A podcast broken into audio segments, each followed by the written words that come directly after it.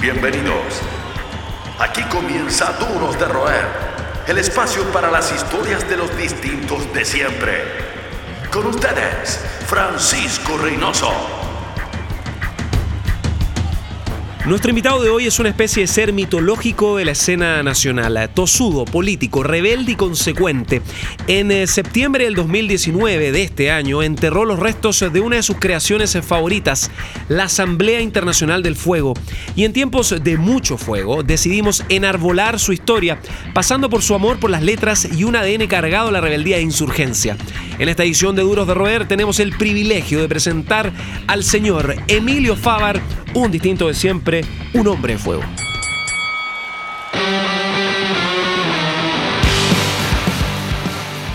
Querido Emilio, un gusto tenerte acá, tanto tiempo que no conversábamos en persona. ¿Cómo estáis? Gracias Muy por bien, estar acá. Un gusto también. Muchas gracias por la invitación. Qué buena tenerte acá en un momento también agitado, un momento crucial para el país. Vamos por parte.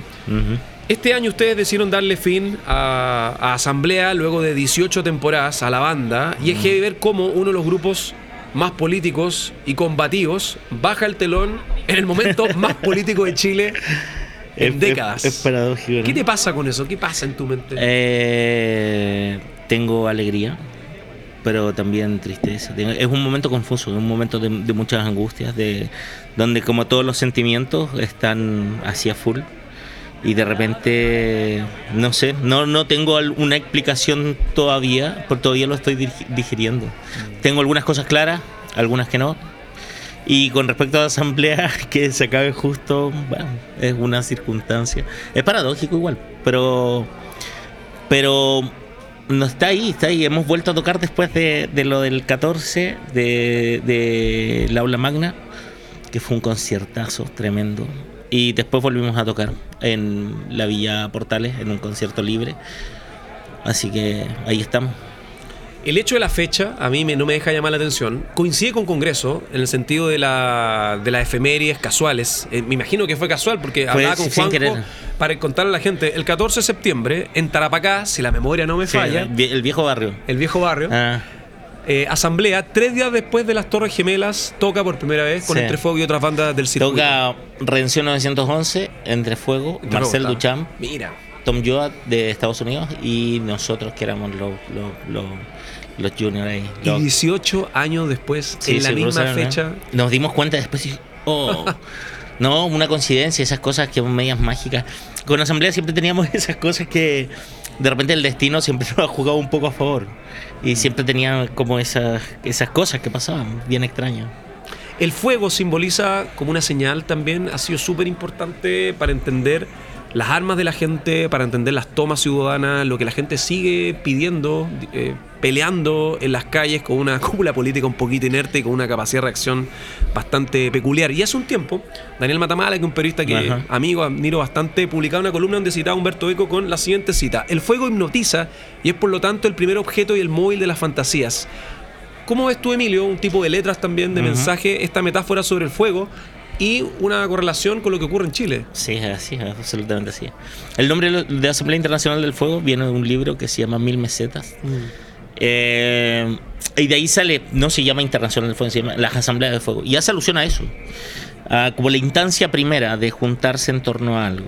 Y, y eso, de ahí viene el nombre.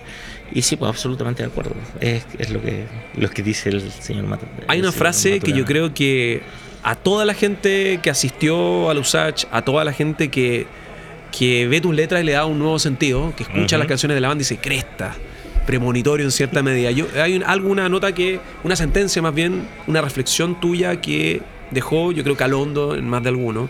Nosotros somos gente de izquierda. Eso tienen que tenerlo claro. Esto no es hardcore, esto es rock de combate, compañeros. Y esa frase suena como hasta premonitoria. Premonitoria. Sí, de repente a nosotros, eh, creo que el último tiempo nos, tocaba la, la necesidad. Cuando tú te vas poniendo viejo, tú te ratificáis. Tú tenés que, tú, tú tu bandera, ¿no? Entonces para nosotros era súper importante como, como que quedara claro de qué lado estábamos, por qué lado caminábamos, por, por dejarlo claro, que no hubiera ninguna que no hubiera ninguna metáfora, que no hubiera ninguna interpretación más que la que nosotros dábamos a la música que hacíamos. Obviamente somos gente de izquierda. Obviamente no hay dos lecturas en eso. Y si no te gusta, ya hay muchas bandas que puedes escuchar, muy bien. No nos interesa. No, o sea, nosotros no, andamos a, a, estas alturas, 18 años después de tocar, nuestra intención no andaba por buscar fans ni nada de eso. Entonces nos era muy vital eh, decir y, ratificarnos en, lo que pensábamos, no dejar ningún titubeo.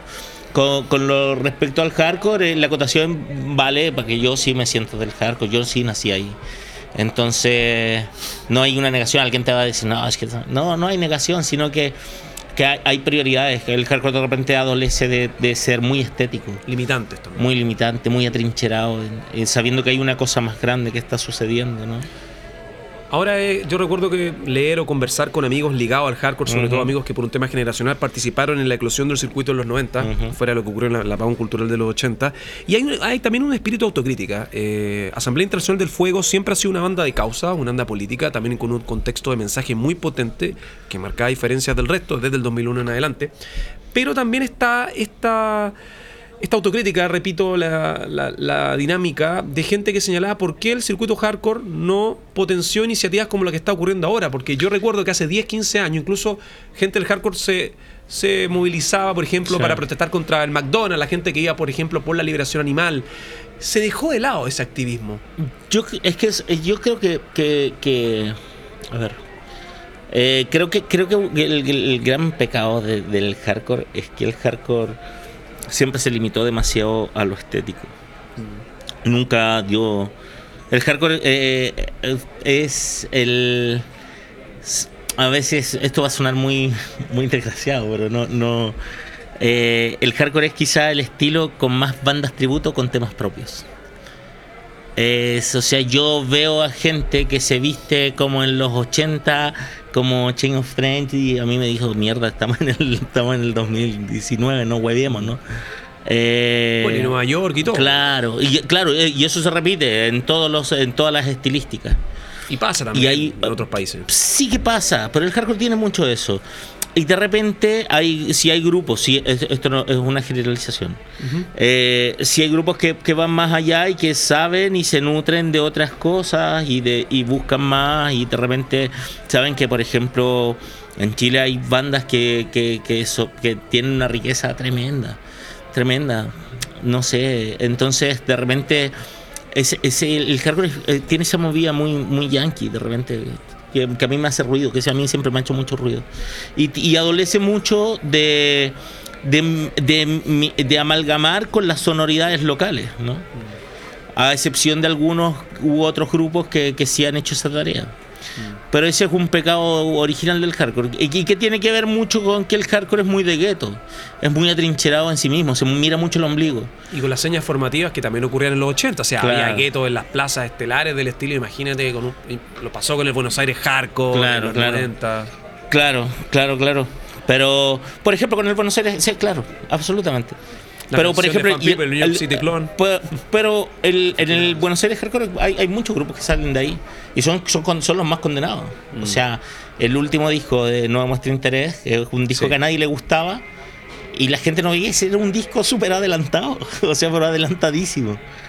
El, los primeros Fun People también la, gente les condenaba, claro. De la anestesia. Y se les condenaba porque no hacían parte de, entonces ya había cierta valentía en eso, ¿no? Son los que mantienen encendida la llama del rock.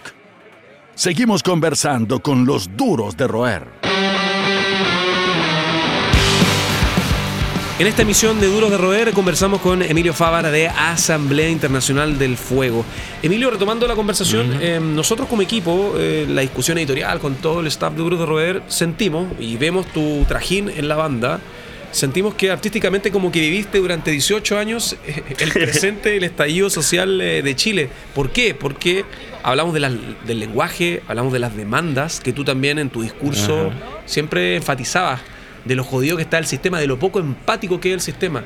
Con la clase obrera, el universo al que hace Sí. alusión con tus letras, que también tiene ese sentido premonitorio que mucha gente también lo ha señalado en redes sociales a la hora de Tenía- cu- cuando uno ve como los playlists de combativos, de, de música Sí. chilena combativa, lo típico, Víctor Jara, Los Prisioneros, y Asamblea Internacional del Fuego está ahí, como en la pole position. Bien, bien, bien.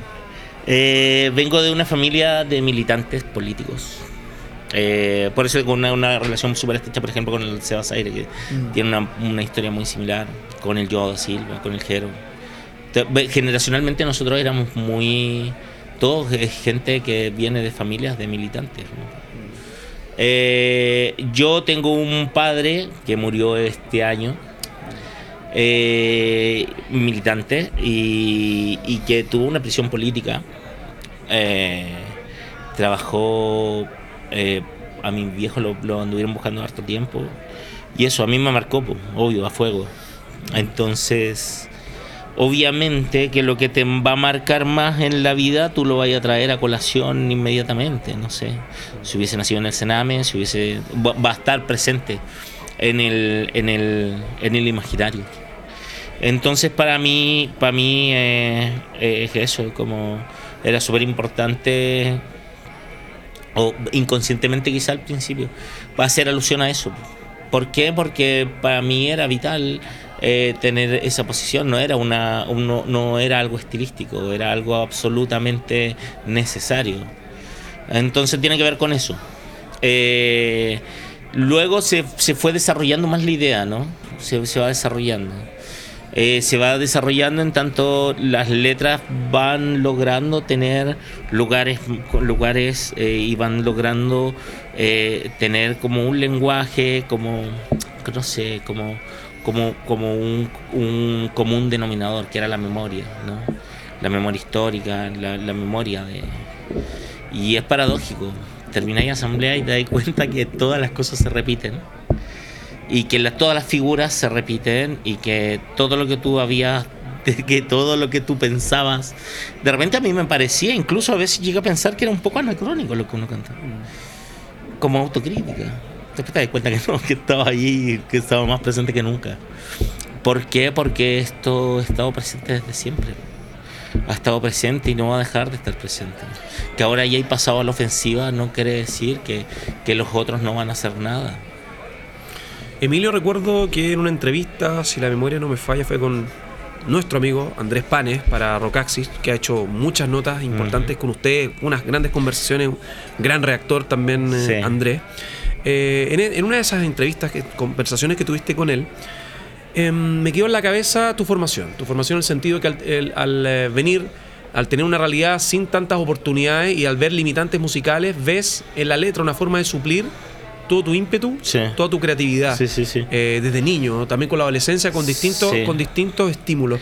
¿Cuáles fueron tus primeros referentes? ¿Cuáles fueron tus primeras señales? Ven- Me refiero a música, ¿A literatura música? y política. Vengo. A ver. Eh, te voy a contar una anécdota. Tengo dislexia. Tengo dislexia. Y un día una profesora de castellano me dice. Tú tienes dislexia. Y yo le digo, "Ah, mira, yo no sabía. Y me dice: La dislexia solo se cura de una forma. Hay que leer. Mira. Y yo, eso que, que era como un, una, un poco una tarea para la casa, a mí me, me, me generó un gran gusto. Yo recuerdo que el primer libro que yo leí por gusto, no porque me obligaba, era Papillón. Y me encantaba, pues me, me encanta, no era, para mí no era, no era una tarea para la casa, era, yo leía de gusto. Luego yo descubrí prontamente tocando que, que yo no tenía buena voz. pues. Entonces eh, me entendí que tenía que, que el texto que yo hiciera tenía que suplir lo que, lo que la, la falencia que tuviera eh, en la voz. pues. Entonces ahí volqué lo que había leído, igual había leído y leía por gusto y me gustaba y, y fui encontrando una forma de, de, de- de pegar, de amalgamar las cosas, las ideas y eso a ir generando como una forma que para mí era súper importante, que las letras tuvieran una forma, tuvieran una línea, que no hablaran desde la primera persona. Eh, que no hablaran como con valores visto en las letras. Eh, el honor, la libertad, eso me cargaba a mí. Como, Esas consignas es- forzadas. No, pero esa cosa como, como de esa moral media cristiana, ¿cachai? Yo no vengo de una familia cristiana, entonces esa, toda, ese- toda esa nomenclatura, el honor, la familia, el respeto, la- eso no, a mí no me acomoda, po, weón. Entonces yo, yo, yo fui buscando por otra parte y fui armando. po. Y yo vengo de una familia donde se escuchaba mucha música también. Y a mí mi, vínculo con el folclore tiene que ver con eso. Yo, eh, si bien voy a conciertos desde muy pequeñito, desde los 14 años, y ya tengo 41, eh, yo siempre escuché música, pero escuchaba folclore. Escuchaba a los Kila, a Inti Gimani, a Víctor Jara, a Violeta Parra. Yo me sé las canciones esas de memoria, así como que me están sonando y me las sé. La Marcha de las Esperanzas tímidamente también tenía como unos, Sí. unos guiños, Sí, eh, sí. unos guiños no, no estilísticos en la música, pero sí en las letras, Sí. que la gente luego descubriría. Porque el legado, me refiero que el legado de Víctor Jara, tan presentador, donde hasta Netflix, por Sí. ejemplo, ha- hace documentales y la efeméride y la nostalgia. Sí, lo, hice tiempos. ahí por primera vez como tímidamente. Y después aprendí que, que uno podía traer a colación, y después fue una cosa que hicimos recurrentemente y transformamos de eso algo eh, que era primordial, que era traer canciones, ese como, no sé, haber cambiado algunas canciones y traer parte de, no sé, de la canción de Valparaíso del Gitano Rodríguez, de traer partes de canciones de Víctor Jara, traer un- alguna parte de una canción de Kelentaro, traer, traer, Mm. traer a colación eh, de canciones de Tacualpa Yupanqui. No sé, cosa que, que- que a mí me hacía mucho sentido homenajearlas. po. Pero era con el afán del homenaje, del, del, del ratificarse que tú venías de ahí, de que tú no venías de, de no sé, no sé. De Chicago, Washington, claro, claro. Nueva York. Eh, a mí me gustaba dejar en claro que, que lo nuestro tenía que ver con una raíz y que tenía que ver con una música que era propiamente latinoamericana. O sea, el arraigo combativo está a la vista con nuestra historia y como te digo, o sea, el 2001 ustedes ya tocaban, insisto, de una forma implícita quizás, por verlo de Mm. alguna forma, y la gente lo valoró y yo creo que eso también, el feedback de ustedes, las tocatas, eh, también fue como un, un input importante para seguir reforzando esa línea que se vería en los siguientes discos. Sí, yo creo que fuimos bien afortunados donde es cuando sale el grupo. No sé por qué la gente, yo nunca me expliqué por qué la gente había aprendido tanto. Yo no sé si en ningún caso he pensado nunca que, que era el grupo mejor que había. Seguramente había muchos más. Pero sí creo que había una, un, que la gente como que, que, que, que empatizaba y que, y que, no sé, le gustaba, llegaba. Que igual el 2001 con la transición, la transición me refiero de siglo, eh, igual estaba todo medio polarizado. Sí. era como, de- yo recuerdo que la escena de la época a usted se le metió equivocadamente en estos rollos, rótulos de lemo, estas cosas. Sí. Está el, el, no sé, el pack melódico, el agro, el metal que está de capa caída en esa época, era todo muy raro. Y ustedes salieron, yo lo digo desde afuera, o sea, aparece un Mm. disco con una portada típica, eh, Sí. con colores súper distintivos, en este caso el amarillo, eh, con una iconografía interesante y con una performance también. Y sobre eso, también yo quería destacar y consultarte sobre la raíz de esta ética de trabajo. El halo tú mismo es algo que está un poquito manoseado en el sentido que obviamente la música es independiente actualmente, los sellos prácticamente no existen, pero ustedes lo llevaron realmente con una consistencia que en el hardcore, que como tú mencionabas es súper sectario, el hardcore siempre ha tenido este tema que para mí es como una suerte, está un poquito mm, devaluado en el sentido de esta dinámica de las tocatas de 9, 10 bandas. Sí. Y ustedes siempre, siempre trataron de distanciarse con respeto, distanciarse en el sentido de que ustedes tenían otros intereses, que no, no les iban estas matinés excesivas, algo que, fuera que fuese por un tema, eh, un tema específico, que sea un beneficio o algo por el estilo. Em, ¿Qué hay de eso? ¿Cuándo llega esta decisión? ¿Cuándo ustedes sienten de que el camino es no tener intermediarios en todo sentido? Creo que lo descubrimos muy prontamente. Creo que lo descubrimos de una manera media traumática. Entonces aprendimos a que a que teníamos que controlar todo estilo circo chamorro. O sea, cobro las entradas, vendo la comida y hago todo. Por ejemplo, creo que, que con nosotros compartimos, compartimos sala mucho tiempo con los Miranda, con, con familia. Y yo si hay alguien que admiro mucho es al Cata. El Cata Mm. fue puta Era un que leía esa, esa forma. Y, de- y no, pues, buenos profesores. pues, Sí, claro. Buenos profesores, ¿cachai? Venía un, un- un rey Midas de la guitarra ahí Te que... entusiasmó también para viajar a Europa. Claro.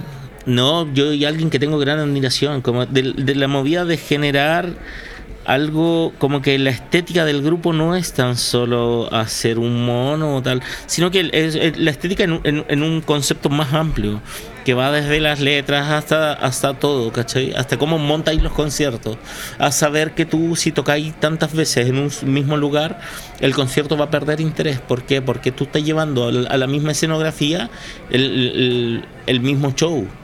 Eh, entonces ir buscando lugares que fueran más interesantes, ir... Entonces eso lo fuimos aprendiendo muy en el camino, pero lo fuimos tomando muy en serio. Sí fuimos tomando nota de eso. Y fuimos aprendiendo cosas como, como que creo que después nos sirvieron mucho.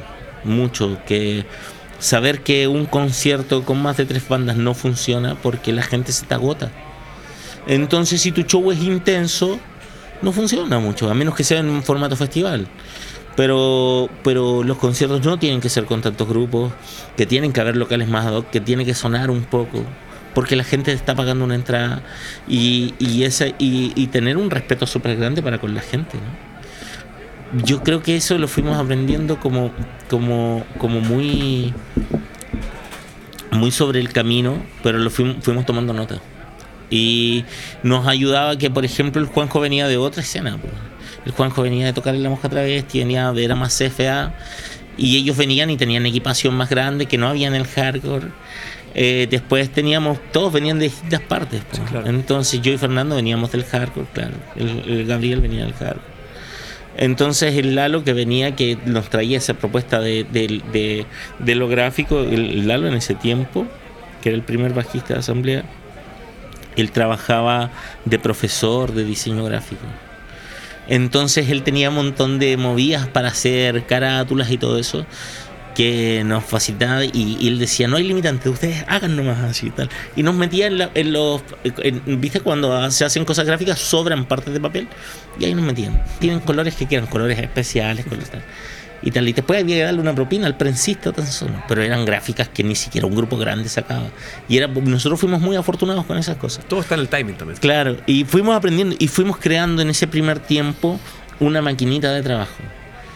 Todos estaban tirando el carro a la misma fuerza y cuando están todos tirando a la misma fuerza, como, como no había, nosotros nos mandábamos unos ensayos gigantescos. Bueno, como una pyme, porque hay un tipo Sí. que tiene más, más contacto de sonido, más claro, expertise de claro, sonido. claro, claro. Es importante que como una pyme cada uno tenga su rol Sí. súper. no, y, sí, sí, y era un trabajo de taller totalmente. pues.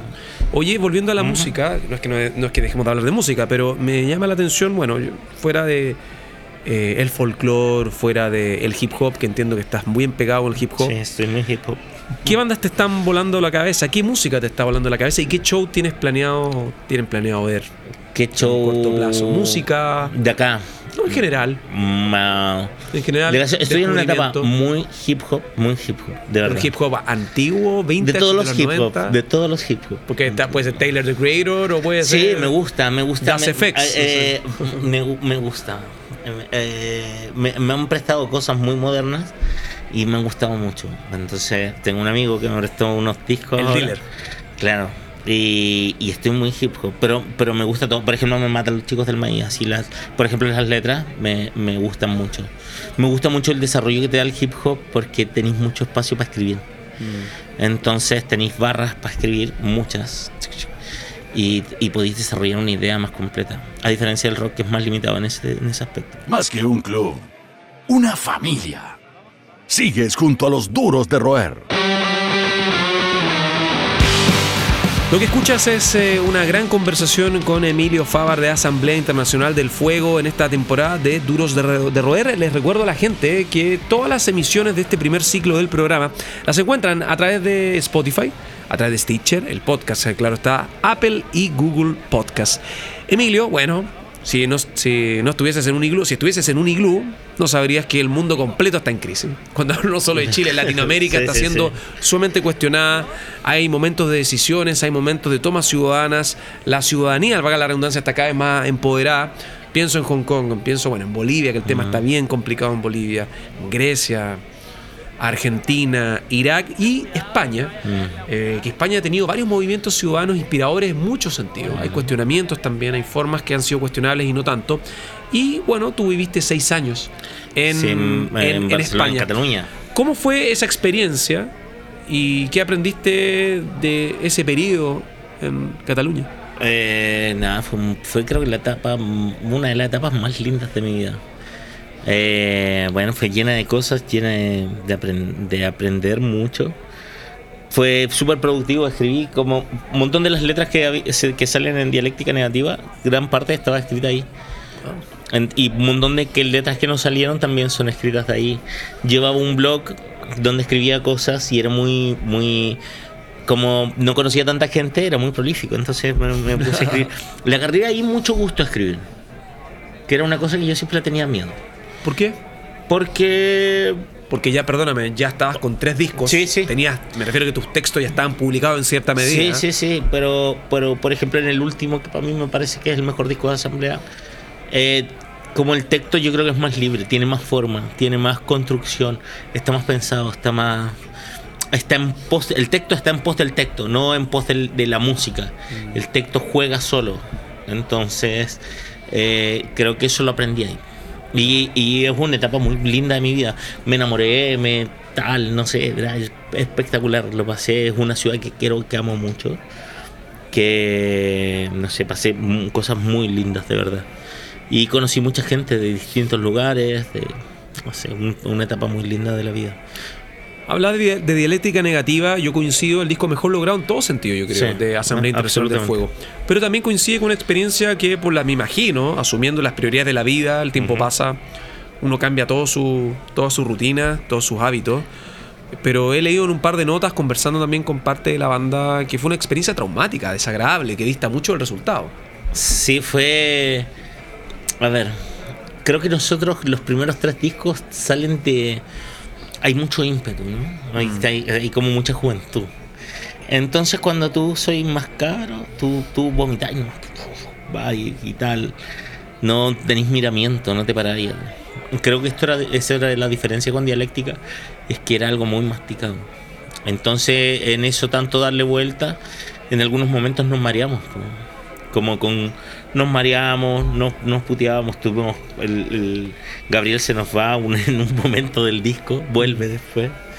Eh, fue traumático, fue traumático porque teníamos que reaprender a, a construir un disco y co- construirlo en otros términos. Por ejemplo, en Dialéctica Negativa por primera vez teníamos dinero para grabar. Por primera vez sabíamos que el disco tenía sellos detrás que lo iban a sacar. Sabíamos que pesaba distinto. Sabíamos que iba con la mitad del camino. Tú no ibas a mostrar nada. Tú ibas a o sea, tú no ibas a dar la pelea por, por el escúchame tal. No, O sea, ibas a había- consolidar. Y claro, claro, tú sabías que iba a haber gente que iba a estar interesada en escuchar este disco. Entonces tú tenías esa mitad de la faena que nosotros en el amarillo salíamos y era como a ganar la, la categoría, pues era como un, un- un equipo de segunda división que va a pelear y a, a probarse los zapatos. pues. Entonces esto no, pues, con dialéctica era absolutamente distinto. Entonces eso a veces te marea y te... te tú no sabías hacer eso. No, tú no, no, no sabías porque habías estado todo el rato en, en segunda división, entonces no sabías cómo era jugar en primera. Y Pero en primera hay que aclararlo, siempre en sus términos. Siempre en nuestros términos. Siempre nuestros términos. Pero primera. Pero primera. Sabía que llevaba gente. Sabía que. Hay una responsabilidad. Sí. Porque a mí sí me queda claro después de que si Asamblea tenía un grupo con poder de convocatoria. Que si bien no registraba en ninguna parte y no salía en ningún medio, yo sabía que los conciertos se llenaban y que iba gente. Y nosotros éramos conscientes de eso. Eh, éramos conscientes y sabíamos que, por ejemplo, hay cosas que hay que aprender cuando ya hay que pagarle a más gente. Ya no podías tirar tú de todo. Tú sabías que tenía que haber peña ayudándote a llevar los equipos, eh, que tenía que haber roading, que en tenía cierta que... medida profesionalizarse. Claro. Y, y cuesta cuando no lo sabéis. po. ¿Por qué? Porque la asamblea se construyó desde otra forma. Se construyó con nosotros cargando, cargando y descargando todo. Con... Entonces, eso cambió, esos términos cambiaron. Y hubo que aprenderlos de nuevo. fuera del sistema de trabajo, por cómo el proyecto creció de forma impensada y orgánica, nada Sí. forzado de por medio con las vivencias, por el, el timing que también hemos, hemos reiterado, eh, la importancia de aquello, de esa condición. ¿Siente en ese contexto, Emilio, que las letras o la música o la cultura en general em, cuentan o deben tener un propósito, una misión al respecto? Eh, nosotros pensamos, por ejemplo, en discusiones varias con act- artistas que em, no basta con ser contemplativo, hay que ser como un poquito más em, o efectista en ese sentido. Yo creo que, que, que, que los grupos o sea, se se van forjando su, su estética, van levantando su bandera, van, van generando como un sello, ¿no? Y desde ese sello, mientras sean coherentes, por ejemplo, a mí Rama me llama un montón la atención. Me parece un grupazo. Sin la necesidad de prometer ni decir nada. Pero a mí sí me parece que son súper coherentes con su misma estética que generan. Y hay una forma de trabajo. Y es súper notorio. O sea, tú sabís, es súper fácil leer los grupos que están de verdad y que van a, a ser como más trascendentes en esto. Y los que están de paso. Y es súper duro decirlo así. Obvio. Pero, pero te queda súper claro. Cuando la gente juega con la fanática a su favor, cuando la gente. Cuando hay ese. ese aquí hay un montón de grupos que tú parece que, que son muy grandes y tú vas a un concierto y francamente son tristes. Así son tristes. Y no me refiero con esto que suena muy duro, pero no hay nadie. O sea, son, son grupos que viven solo en lo en, en, en el imaginario virtual. ¿No? Hoy por hoy hay un montón de grupos así. Sí, claro. Y, no, y, y de repente, y tú sabés que hay grupos que, que, que, que a diferencia de eso, que los podéis no escuchar en, en un montón de tiempo y no sé, y voy a esto mismo rama. Vaya rama está lleno. Y no tiene la necesidad de salir en ninguna parte. Yo eso lo aplaudo. Vaya a ver políticos muertos y está lleno. De gente de más, más mayor que ha estado en el punk desde siempre. Y, y eso yo lo aplaudo. O, o yo estoy mirando para allá. O sea, Porque es difícil fidelizar a una audiencia en Chile, sobre todo, que ahí no hay, no está ese hábito de las tocatas de la gente que pasa los treinta y tantos años. Sí. Yo veo, sobre todo en el hardcore, lo veo como lo he comentado con Charlie, con Charlie Ujú. Suárez, mucha gente que Charlie un tipo de voto, tú bien lo conoces también, y otra gente que lleva sus décadas jero y todo, que cada vez más difícil como unir el piño, en el sentido de que el hardcore sigue teniendo esos vicios que uno veía con distancia ya hace 20 años atrás. Sí, yo creo que es que yo creo que en el cos- ha, ha costado que sal- salgan grupos así que que tengan, que sean convocantes, ¿cachai? Y Yo- consistentes quizás, ¿no? Sí, pues te puedes pensar, es, no sé, yo pienso en Reo, me- no sé, pues, sea- será otra, estilística, yo los muchachos los conozco, pero sí me parece que cumplen con eso, son convocantes, ¿cachai? O pienso en Entre Fuego en un tiempo, en Asunto, en, no sé, no son muchos, Mm. no son muchos. En Marcel Duchamp, en, no son muchos. Yo me acuerdo de esa tocata del Matucana 100 que apuntaba al respeto del público, apuntaba también a aspirar a más. Cuando aspirar a más, eso está mal visto. Hay un Sí. cierto abajismo, pero digo abajismo técnico, no digo abajismo Sí, de, de- un abajismo casi estético. Esa- pero, abajismo claro. estético. Y yo lo comentaba con Aldo, recuerdo que Aldo fue el que hizo el M100. Y yo decía, qué increíble es ver a Marcel Duchamp, a Tenemos Explosivo y Asamblea Internacional del Fuego con 800 o 1000 personas en un local abierto, con una entrada accesible todavía, Sí. tras 5 o 6 mil pesos, con un sonido de primera y demostrar que esta escena puede tener mensaje, puede tener ética y puede brindar Sí. una infraestructura acorde. No, es que, es que yo creo que ahí... En un espacio también con, con- con un contexto político. No, es que sabes que aquí, ahí pasó una cosa. Yo creo que en algún momento, y eso es culpa de la gente que hacía parte del hardcore, y me incluyo, nosotros jugamos con un discurso casi moral. Un discurso muy moralista con respecto a que, no sé, si tú hacías algo más tal, te habías vendido, si tú... Y ahí hay un error. Hay un error nuestro porque porque nosotros construimos una moral muy desgraciada con ese tema. Como empurgar inmediatamente al que al que miraba un poco más con mayor de cuidado algunas cosas. Claro, hay, hay bandas que son más selectivas, hay bandas que exigen equipo, traen sus Claro. equipos que invierten. Claro. Y nosotros, por ejemplo, en los 90, Sí. cuando esto están haciendo, se genera una moral, pues, una moral que, que es como que el que no tiene, por estado de la carencia del momento histórico. Sí. En ese momento histórico tú tocabas en el taller El Sol y yo me recuerdo que habían conciertos parados, no sé, tal, un media hora parado el concierto, ah, incluso cuando pidiendo grupos de afuera, recuerdo un concierto de autocontrol que no se pudo hacer, porque había que ir buscar no sé qué parte en un taxi, un micrófono, una cosa. Claro, yo entiendo que, que en, la en los 90, la segunda mitad de los 90, eh, eh, hay carencia técnica, ¿no? Pero nosotros construimos una moral en eso, y ahí hay un error. Porque suplida esa carencia técnica, tú no tenías por qué seguir teniendo una, una moral si ahora ya podía ir sonar un poco mejor. Mm. Y a nosotros nos costó mucho salir de ahí, a todos. Y eso fue un lastre súper grande. Y sigue siendo, porque eso se transformó en una moral que fue más allá. Y hoy por hoy a veces tenéis y te encontráis en conciertos ya pasada la, la, la, segunda década del, del 2000 ¿Qué soy? Con, con, con el mismo discurso. O sea, y ahí ya empieza a ser un poco esquizofrénico, ¿no?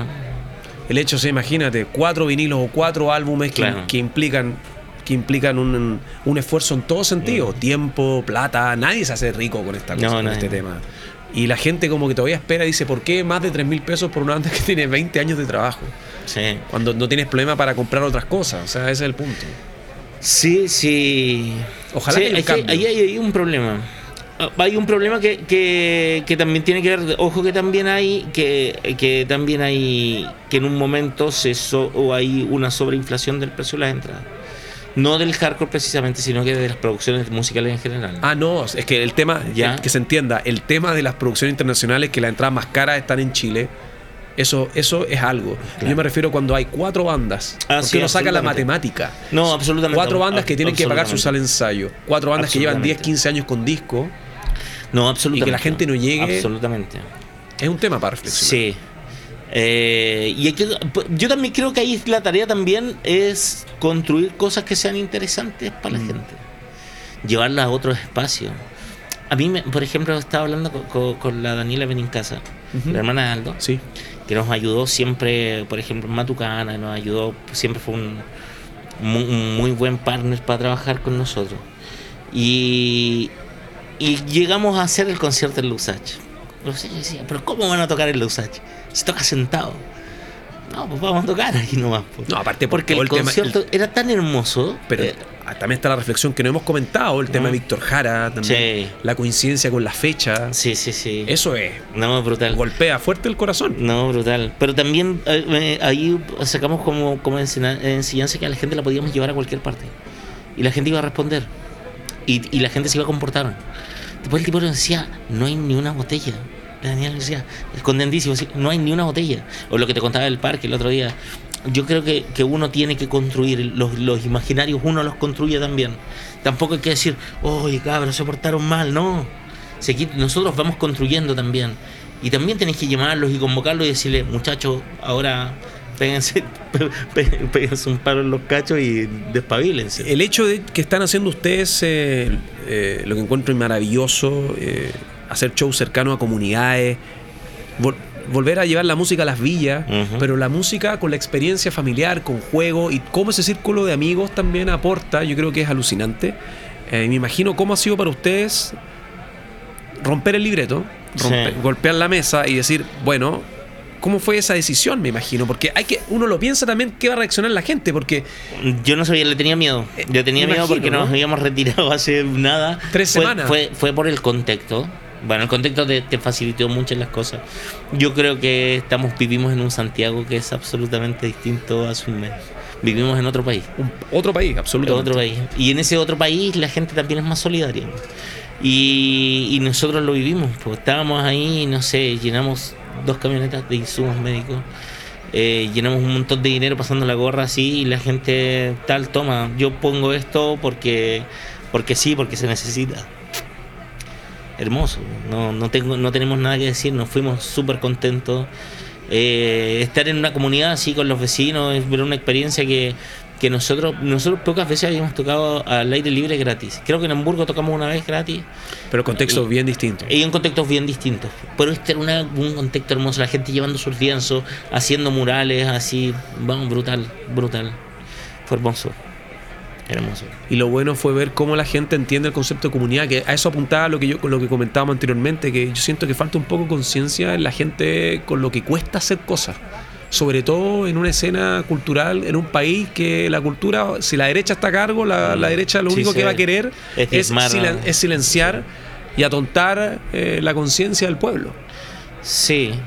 Pero Imagínate también lo que pasa con el cine. O sea, no, absolutamente, pero nosotros también hemos, hemos, hemos doblado la mano y también hemos ayudado un montón a, a eso. Nuestra actitud ha sido súper pasiva. mm, Y ahí hay que tener cuidado también porque Está en nuestra uno. actitud también a veces está en amotinarse un poco y también está en rebelarse y en, en, en retobarse un poco de no, no, no, aquí seguimos haciendo de la misma forma. ¿No? Entonces, ahí también hay que hacer el mea culpa y comprender, porque ahora abrimos una llave, ahora cogimos una herramienta. Y con esa herramienta, a partir del 18 de octubre que cogimos y que aprendimos y que, y que estáis viendo así, cuando vayan las marchas y estáis viendo que hay otra actitud, que, hay, que la gente se está defendiendo, que la gente está ahí, no sé, ollas comunes, el otro día... está despertando el sector. Sí, pero, pero un afán de solidaridad así cuando va y a las marchas y gente re- re- eh, ofreciendo comida así en la calle con unos fondos. Yo traigo toda esta comida O para... máscaras también. Claro. O, o la gente de protegerse. primeros auxilios y Sí. todo eso. eso. Ojo, que eso es hermoso. Eso es quizá, este, ese es el patrimonio que vamos a sacar de esto. ¿Cómo es el futuro, Emilio? Tu letra han sido premonitoria, el tiempo ha- le ha dado la razón a la Asamblea Internacional del Fuego. ¿Cuáles son tus proyecciones con lo difícil que es eso? Eh, ¿se ¿Hay futuro en sí, esto? hay futuro. Sí que lo hay. Sí que lo hay. Me niego, me, me niego a irme para la casa. Me niego. No me puedo ir ahora. No, o sea, tengo ahí de repente lo pienso y, y estamos viendo de hacer cosas. Eh, no necesariamente de tocar en vivo. eh, volveremos a tocar en vivo, seguro. Seguro que. No sé, es que es tan distinto lo que nosotros planeamos, nos cambiaron tanto el, el libreto, que ahora tú irse para la casa ahora es como muy infame. Aparte de las principales crisis planetarias, políticas, sociopolíticas o revoluciones del pueblo, de la gente o de la clase obrera, han surgido unos discos, unas canciones, unos colectivos. Tengo- esto es como todo, mira, mira. Yo sí creo, y una- este es un ejercicio que a mí me da mucho miedo. Cuando yo peor estuve, casi en cualquier aspecto, fue cuando escribí mejor, creo. Pero claro, Es, es- porque es un catalizador, ¿no? Cuando estuve en, en mis lugares de más confort, creo que ni escribí siquiera. Pero cuando estuve más atormentado, fue cuando, cuando tuve más la necesidad de decir. Eh, ahora hay una necesidad de construir el relato. Que no te ganen el relato. De ganar el relato. Esto, eh, eh, las revueltas de octubre, el relato está en disputa. Entonces irse para la casa, me parece que ahora no es el momento de irse para la casa. Me parece que, así- que lo, lo miraba unos días antes, decía, no, yo, nosotros nos vamos y nos vamos tranquilos. Nosotros cerramos y cerramos tranquilos, nos, nos fuimos sin deudas pendientes, nos fuimos así con, con el alma llena, nos fuimos con, con- con una sala repleta de gente, con, con las entradas agotadas, con, con, no sé, gente llevando lienzos para con un público así que a nosotros hasta los días nos decían que lloraban, no sé, estaba la gente estaba ahí entregadísima, un, un conciertazo. Y, y después decía, ya, vale, yo me voy tranquilo después de esto. Seguimos, cada uno hace lo suyo. No sé, Juanjo tiene los explosivos, eh, Gabriel está tocando en otro grupo que se llama Fragment, eh, yo estaba tocando un poco con Josemi, eh, Fernando también estaba tocando. Entonces, todos teníamos algo que hacer. Tenemos hijos, pero ahora yo me niego un poco a, dejar el relato ahí porque el relato ahora es el que está en disputa. Ahora hay un relato nuevo en disputa.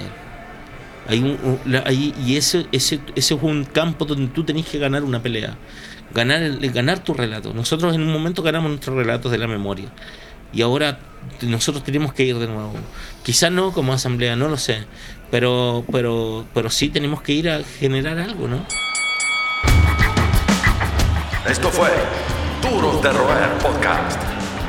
El club de los distintos de siempre. El último apaga la luz. Hasta la próxima.